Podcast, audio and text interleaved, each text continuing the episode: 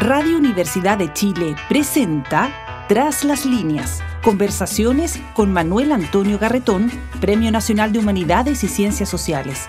Programa producido en el Departamento de Sociología de la Universidad de Chile con el auspicio del Centro de Estudios de Cohesión y Conflicto Social, COES.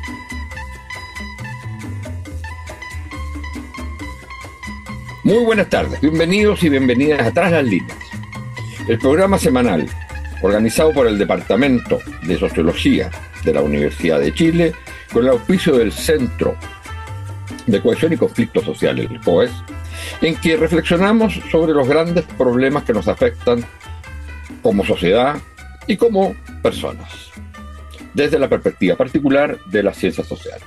Hoy es el último programa de este año y aprovechamos entonces de agradecer y reconocer a todas y todos quienes nos han acompañado y que hacen posible, gracias a su apoyo, a su escucha, eh, es que este programa exista. Es el último programa de este año, de un año especial para nuestro país y para nuestras vidas, porque ha estado centrado de alguna manera en lo que nos ha pasado en los últimos 50 años. Ha sido un programa, un año, digamos, de eh, reflexión, conmemoración, disputa, eh, conversación eh, sobre lo que hemos sido como sociedad en estos 50 años. Es decir, hemos estado mirando al pasado, pero desde nuestro presente. Y hoy día vamos a culminar este año con un programa en términos de lo que nos está pasando desde ahora hacia el futuro, que ya nos viene pasando, pero más bien en el futuro, lo que no significa dejar de lado nuestra reflexión como sociedad, como personas, a partir de nuestra memoria de lo que han sido los 50 años pasados. Pero se trata ahora de integrar eso, ese aprendizaje, esas vivencias que están en nuestro ADN y proyectarlos hacia el eh, futuro.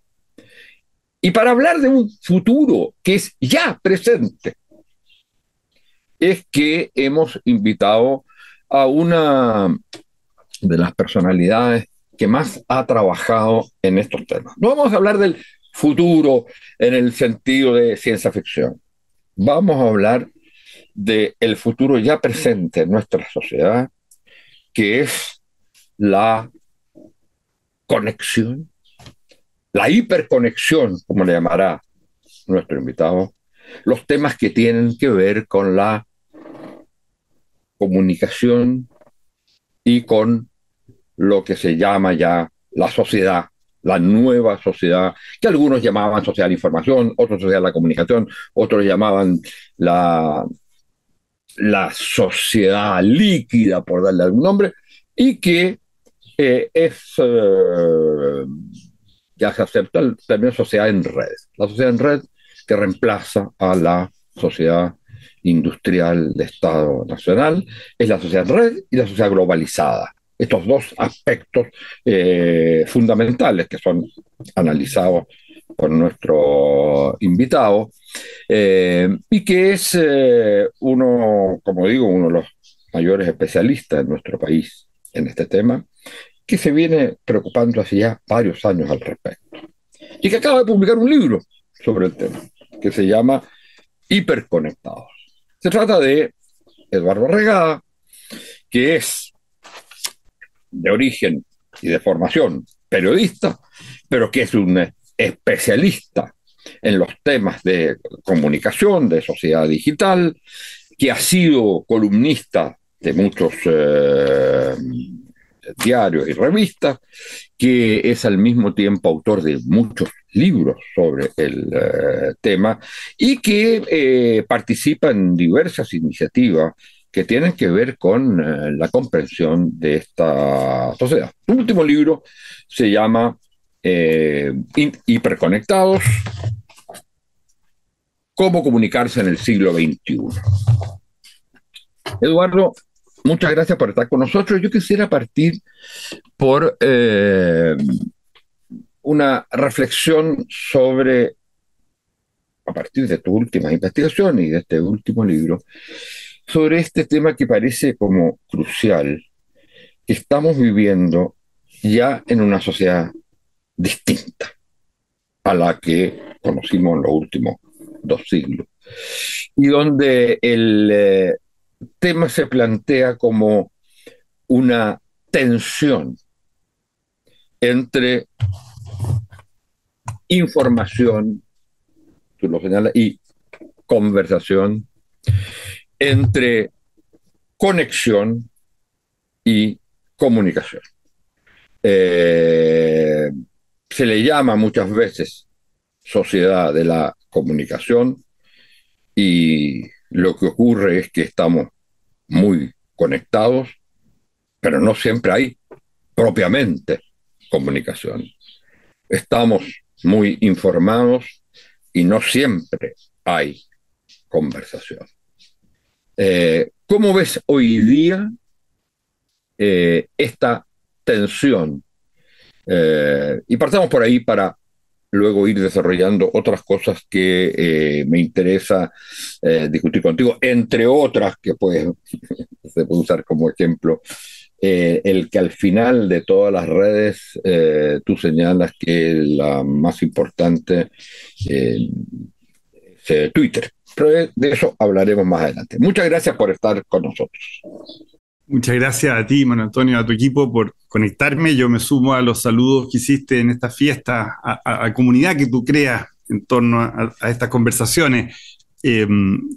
yo me gustaría tomar el punto ese que, que dices de de, este cambio de época, esta sociedad en red, que Castells la, describe muy bien, eh, que yo siento que hay eh, estamos en, el prólogo del libro está Daniel Inerarity y, y, Daniel en un programa, un webinar decía que el nombre del libro, Hiperconectados, eh, asumía una cierta molestia. Y él me decía, hace, cuando empezamos a conversar de estas cosas, hace 15 años atrás, eh, no hubieras puesto jamás ese título porque lo único que queríamos era estar más conectados y, que ahora eh, esta conexión que ya es realidad empieza a ser una cosa incómoda. Y yo creo que la incomodidad tiene que ver con lo que tú estás comentando, es el cambio de época. Es un cambio, es un cambio de las reglas del juego, de lo entorno, del contexto, que es incómodo porque afecta a nuestro lenguaje, que es lo que nos define, por el que pensamos, por el que nos comunicamos. Nosotros somos seres sociales y el lenguaje y, todo lo que afecta al lenguaje condiciona nuestro encuentro. Y para mí el cambio vocal, eh, desde el punto de vista de las comunicaciones, es como otro, otro momento importante, si pensemos en el nacimiento de la escritura, que hizo eterna la comunicación, que era, era evanescente, eh, la memoria era muy importante, eh, pasamos a, la imprenta, que, que, nos dio este contexto donde yo creo que nos sabemos mover la gente de nuestras generaciones en, un mundo de, de, de, como uno podría decir, de mensajes que se reproducen indefinidamente y, entonces uno trabajaba muy bien esos mensajes. E, esos mensajes los trabajábamos ya sea para publicarlo en el siglo XIX en prensa, pero después en la radio, en, en, en, la televisión, en fondo que fue el, el medio eh, eh, troncal del siglo XX, pero Internet también funcionaba con ese mismo sistema, mensajes que se reproducían muchas veces.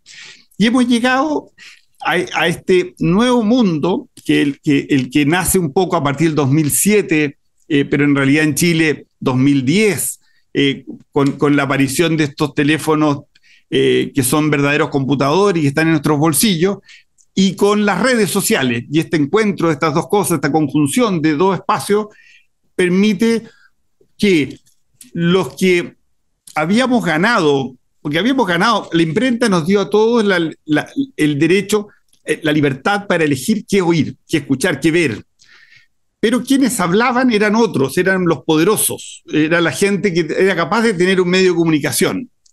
Y eso había sido un avance importante, pero en el mundo que estamos experimentando ahora, que estamos recién asomándonos, a pesar de que llevamos ya más de 10 años, eh, nosotros ya tenemos voz. Entonces nace un poco esto, nacen estas conversaciones que estamos teniendo en este momento, conversaciones, yo le llamo conversaciones publicadas, que son trazables, que son recuperables, y, creo que es la novedad, pasar de los mensajes a las, conversaciones, pasar de un mundo de, eh, de, cómo llego a la gente con mis, eh, mis ideas, muchas veces pagando, o cómo atraigo a las conversaciones, cómo logro que la gente converse lo que yo a lo que a mí me conviene conversar. Es decir, yo siempre ponía el, ejemplo de la época cuando estábamos con eh, los, las protestas a partir eh, los pingüinos, en que los estudiantes lograron imponer la conversación en torno a la, a la gratuidad. Me acuerdo que nosotros los universitarios queríamos enfocarnos en la calidad. El que ganó la, la discusión fue el que logró llevar la conversación a su área. Y la gratuidad se impuso como conversación, independiente que la calidad estaba atrás.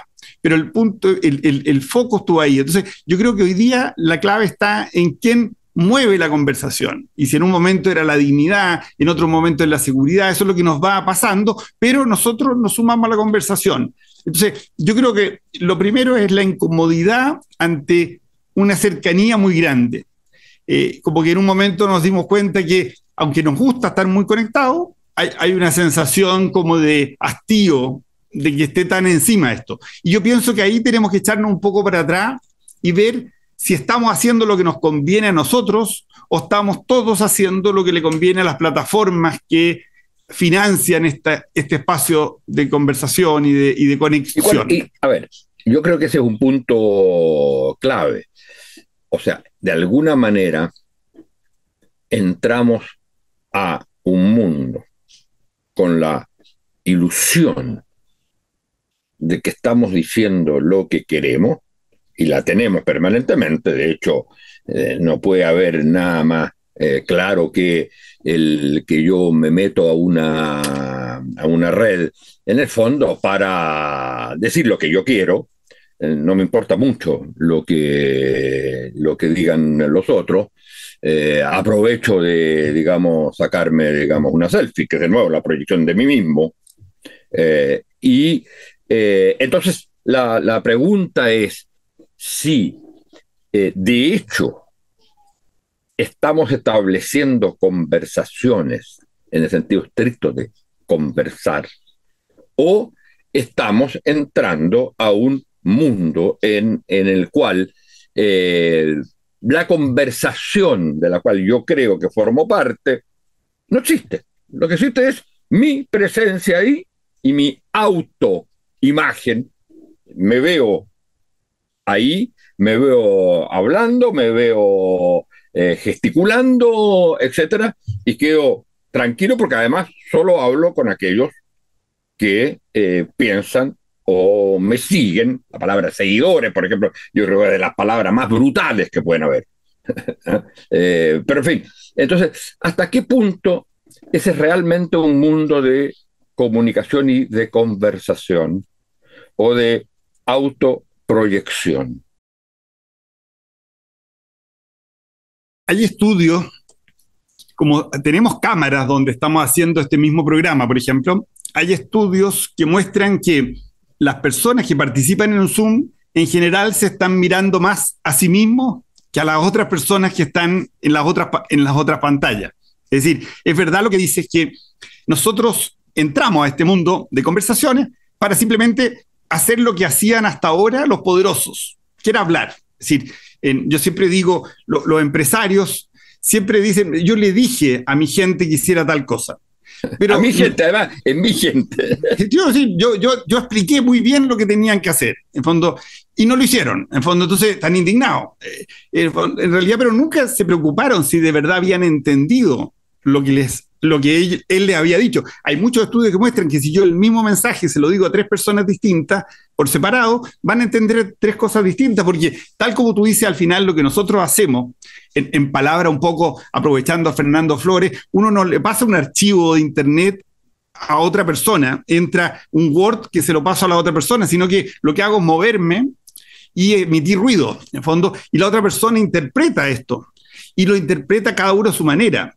Por un lado interpreta el lenguaje, pero también interpreta sus prejuicios en la manera de hablar mía, condiciona cómo me percibe la otra persona, eh, dónde trabajo, dónde estoy ubicado, todas estas cosas condicionan. Entonces, eh, uno de los grandes errores es pensar que la comunicación funciona. Eh, la comunicación en realidad requiere mucho esfuerzo. Y en general yo creo, yo tomo el punto tuyo que dice que hoy día no se están dando esas conversaciones. Es decir, la conversación es como, es como la buena información en, en los medios. Es decir, a veces se puede dar, se puede dar, pero no siempre. Yo cuando defiendo los diarios no significa que todo lo que sale publicado en un diario es verdad. Yo digo, pucha, gracias a los diarios podemos llegar a una cierta verdad, por lo menos en términos, es mejor, es mejor que la alternativa.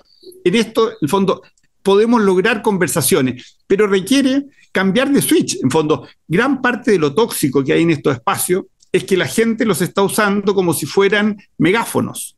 Es decir, estamos usando un aparato telefónico para hablar. Imagínate que yo te llamara varias veces en la semana y todas las veces no te dejara hablar.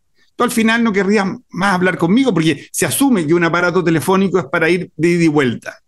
Yo creo que hoy día estamos todos hablando, pero la gracia está en que estamos alfabetizándonos. Es decir, si uno piensa en la imprenta, que es el otro gran evento que pasó, entre que nace la imprenta hasta que hay un diario, pasaron 150 años porque, por ejemplo, en el caso de Inglaterra, hubo que enseñarle a leer y escribir a gran parte de la población, nacieron los public schools, se empezó a desarrollar la necesidad de que todos tuviéramos que leer y escribir. ahora estamos en el periodo de alfabetización de estos espacios digitales y para mí la clave está en, en aprender a conversar. Y aprender a conversar, evidentemente, no es esperar que el otro se quede callado para hablar, sino que es eh, eh, a ver, ponerme, tratar de entender a la otra persona, tratar de ver si está entendiendo lo que yo estoy diciendo. Eh, es decir, usar el feedback. Y, yo pienso que ahí está como el, desafío. Entonces, la idea de mi libro es como provocar eso, es provocar esa, esa necesidad a la gente, decir, mira, si, si yo de verdad quiero aprovechar esto, tengo que ver cómo lo puedo aprovechar yo. En el caso tuyo, por ejemplo, como un cientista social que quiere difundir cierta idea. En fondo, otras personas habrá que querrán mostrar su emprendimiento, sus causas sociales, eh, políticas. Eh, otros querrán simplemente venderse como profesionales. Todas esas cosas son legítimas, pero eso exige distintos caminos, distintas plataformas, distintas formas de aproximarse. Y yo pienso que ese es el proceso de, como de eh, alfabetización que necesitamos hacer. Eh, para aprender a, conversar. Dicen los que saben de conversación que el 80% del éxito de una conversación pasa por la escucha. Entonces, la escucha que tenemos hoy día es fascinante. Es decir, nosotros, es decir, yo siempre le digo a la gente que se mete en las redes, antes de empezar a hablar, mira cómo hablan los de ese grupo, porque al final uno lo que tiene que hacer acá no es buscar seguidores, sino que construir una comunidad de gente que se interese por tus temas tampoco conviene buscar un montón de trolls, de gente que lo único que quiere es insultarte, porque no cuesta nada hoy día decir una estupidez y te llenas de seguidores, pero son seguidores que te están molestando. Eso no, no, construye conversaciones. Lo que construye conversaciones es crear un grupo de gente que te valore, independiente que esté en tu antípoda ideológica. Ahora, pero tú crees que la tendencia actual predominante, ¿en qué sentido va? Va más en la deconstitución de, de grupos de identidades que se hablan a sí mismos y que mandan un mensaje, muchas veces agresivo hacia el resto, o que tenemos espacios de realmente de conversación, no solo al interior del grupo identitario, con el cual me comunico, sino eh, con los otros. Yo pienso que hay una trampa en esto, es que cuando uno dice, mira, las redes sociales son así, Entonces yo pienso en mi WhatsApp de mi familia y lo miro y yo digo, a ver, pero ¿de cuál red están hablando? Es decir, cada uno construye la red que quiere tener. Eh, yo puedo tener en WhatsApp, puedo tener los WhatsApp que quiera, puedo comunicarme con quien quiera. Esto es como la biblioteca. Uno, uno mira su biblioteca y dice, a ver, esta biblioteca me está conectando con la gente que pienso distinto o estoy reafirmando solo mi idea y compro solo los libros que están en mi idea. Yo creo que con las redes pasa lo mismo. Así, tú, tú no puedes hablar de las redes ¿sí? Cuando la gente eh, habla mal de las redes, está hablando como del promedio. Y eso es muy de los medios del siglo XX. Hoy día no es tan grave el promedio como las... Es decir, por ejemplo, eh, se dice el trending topic. Si, nosotros pudiéramos grabar las conversaciones que están pasando en este momento en Santiago y recuperáramos todas esas conversaciones, el trending topic sería la palabra aló. Y habría gente que empezaría a decir, ah, ¿por qué se usa tanto aló? Pero la verdad que en, en las conversaciones que hemos grabado, lo interesante es ¿Qué conversación tuvo, no tengo idea, eh, eh, Cast con alguien de Bópoli que lo estuvo criticando el fin de semana? Porque esa conversación la podemos ver y podemos ver quién reaccionó a esa conversación. Es una conversación real que se está dando, no, no, no lo insulto. Entonces, yo estoy de acuerdo contigo que parte del problema hoy día es la polarización. Y la polarización tiene en las redes un espacio de acelerador porque evidentemente se mueven más fácil las cosas emocionales, hay una serie de cosas que esto ha pasado también en los medios masivos, eh, no, es una novedad, que lo, emotivo, lo emocional es más poderoso, se mueve mejor. Entonces, es evidente que en un mundo en que estamos hoy día, en casi todas las sociedades políticamente dividido en dos mitades, y uno ve los argentinos, los brasileros, los norteamericanos, colombianos, españoles, norteamericanos, sí, todos estamos con este sistema de estas como brechas. Entonces, es, lógico que la red social eh, permita eso, en el fondo. Entonces, yo pienso que uno tiene que ver cómo uno aborda esto.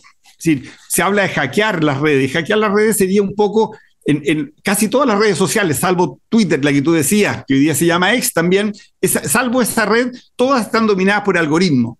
Y los algoritmos también eh, hacen, eh, son como un acelerador, es un sesgo. esto no es como una herramienta y no eh, como un lápiz, en fondo. Esto es como un lápiz que tiene un, programa y que se mueve de una cierta manera independiente de tu mano. Entonces, hay que tomar en cuenta ese sesgo. Y uno puede hackear el sesgo en el sentido de que si yo estoy viendo, por decir algo, Instagram, TikTok, estos videos, yo puedo, el, el video va a ser siempre, el, el algoritmo va a hacer que yo repita mis conductas anteriores. Es decir, me va a poner más de lo que yo he consumido antes.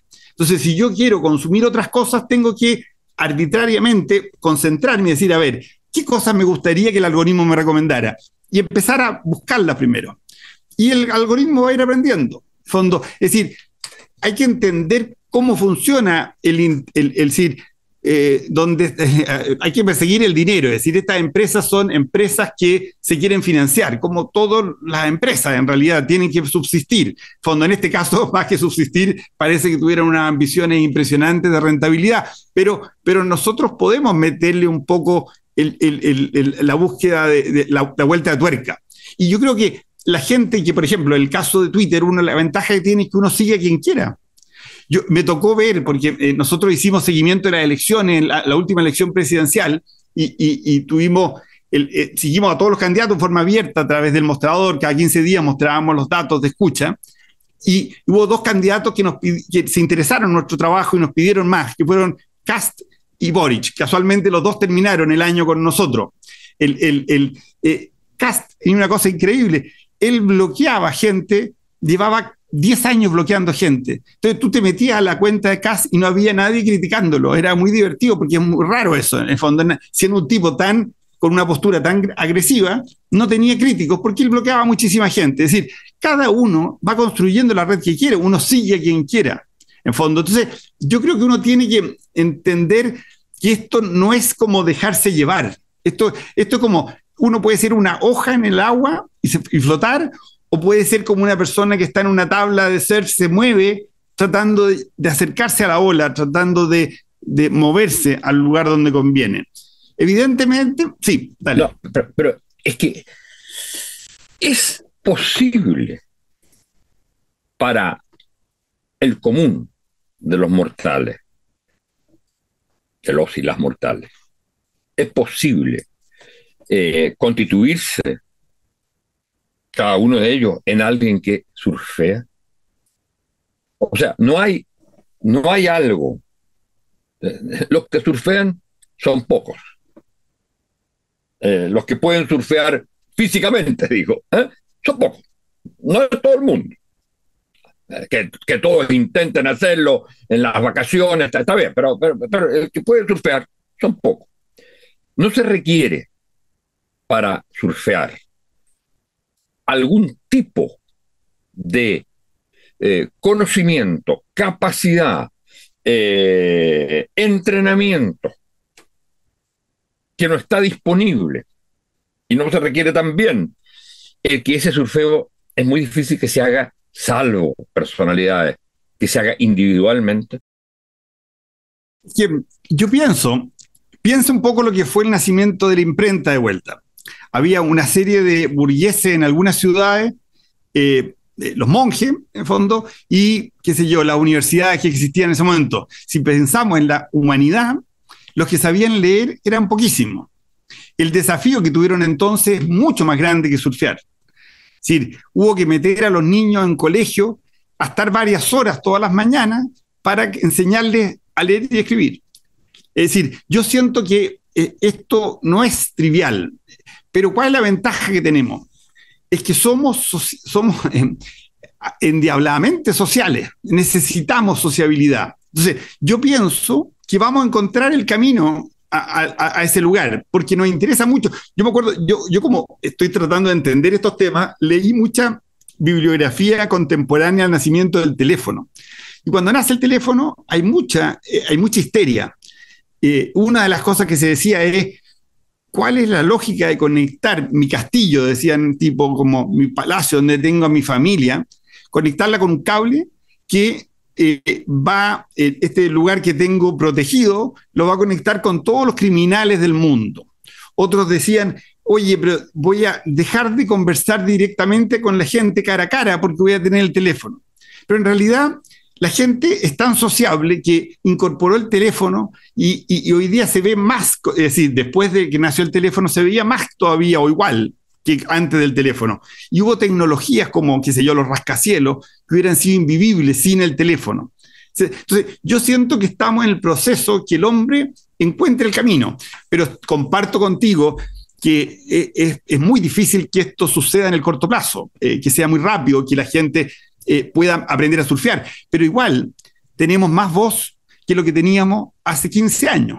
Porque hace 15 años eh, eh, teníamos que pedirle permiso al Mercurio, alguien tenía que dejarnos escribir una carta, y, hoy día no necesitamos pedirle permiso al Mercurio.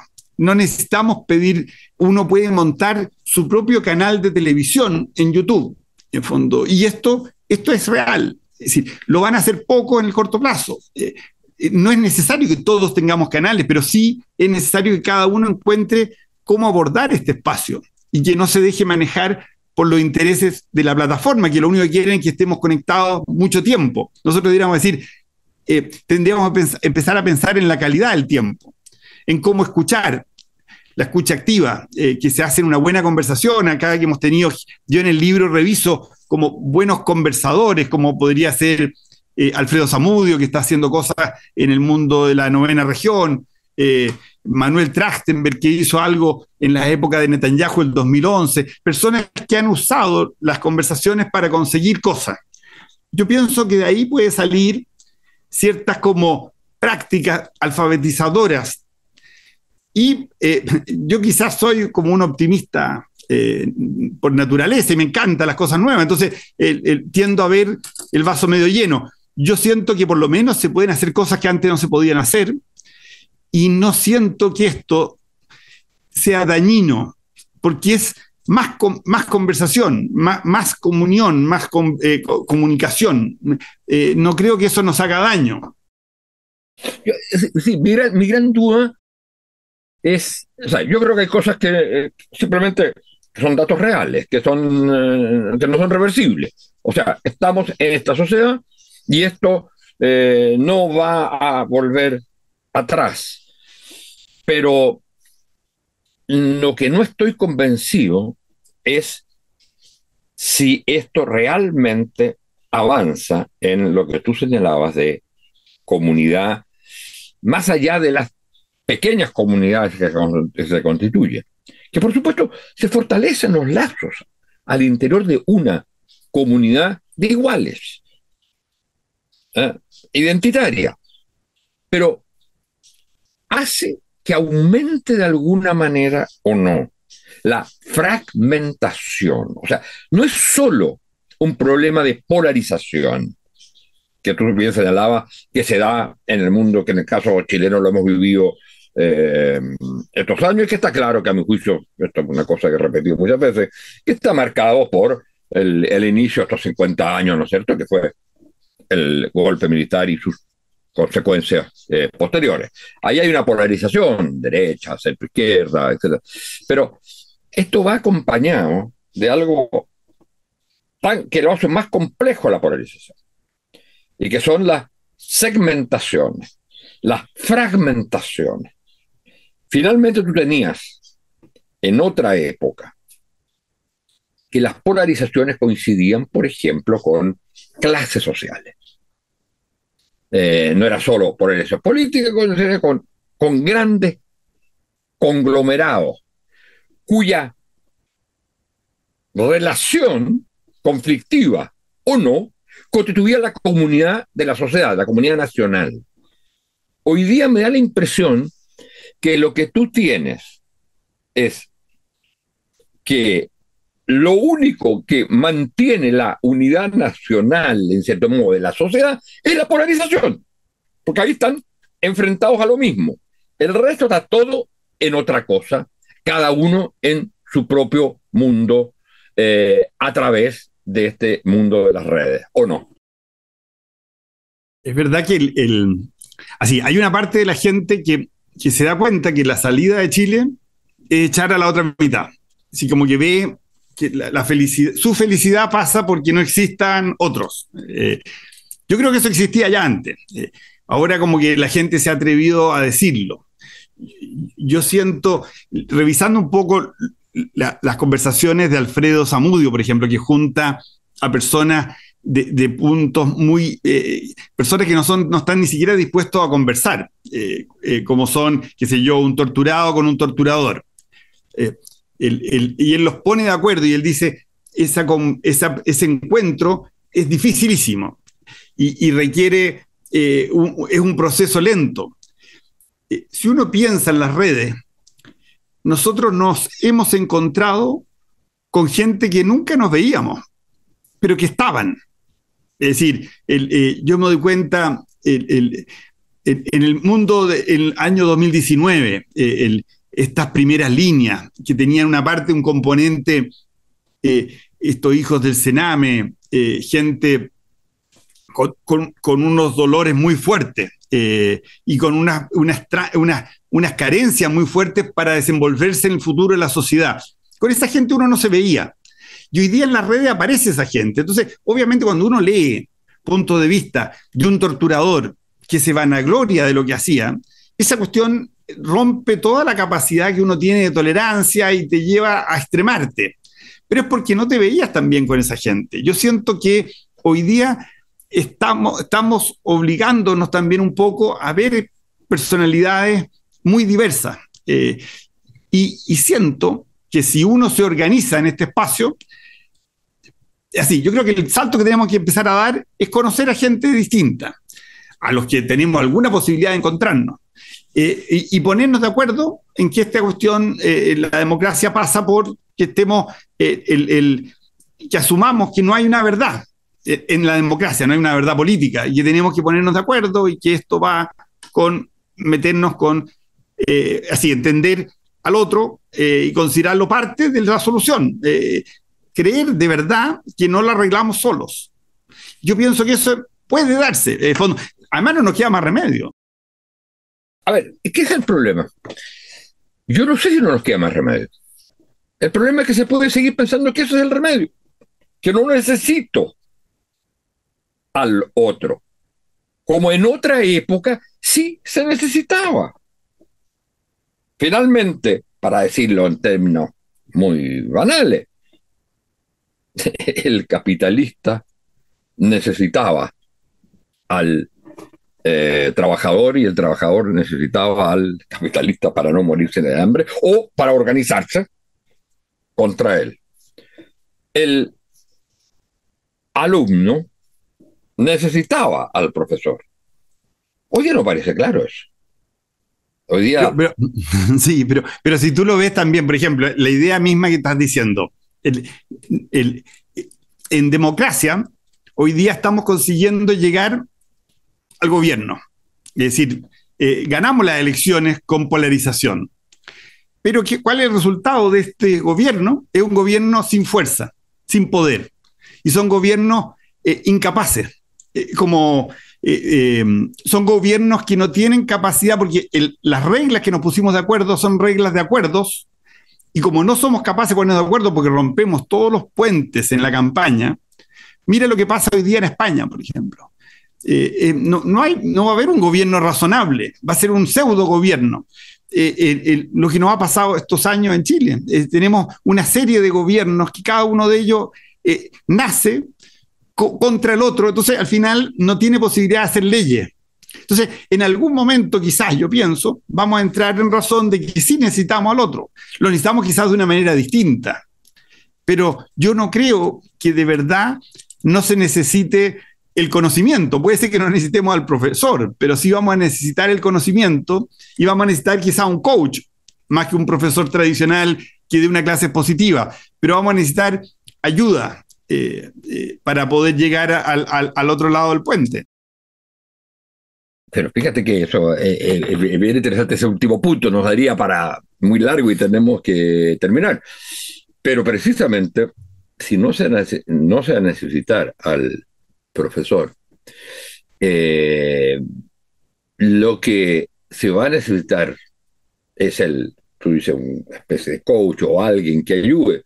Ese alguien va a ser la inteligencia artificial.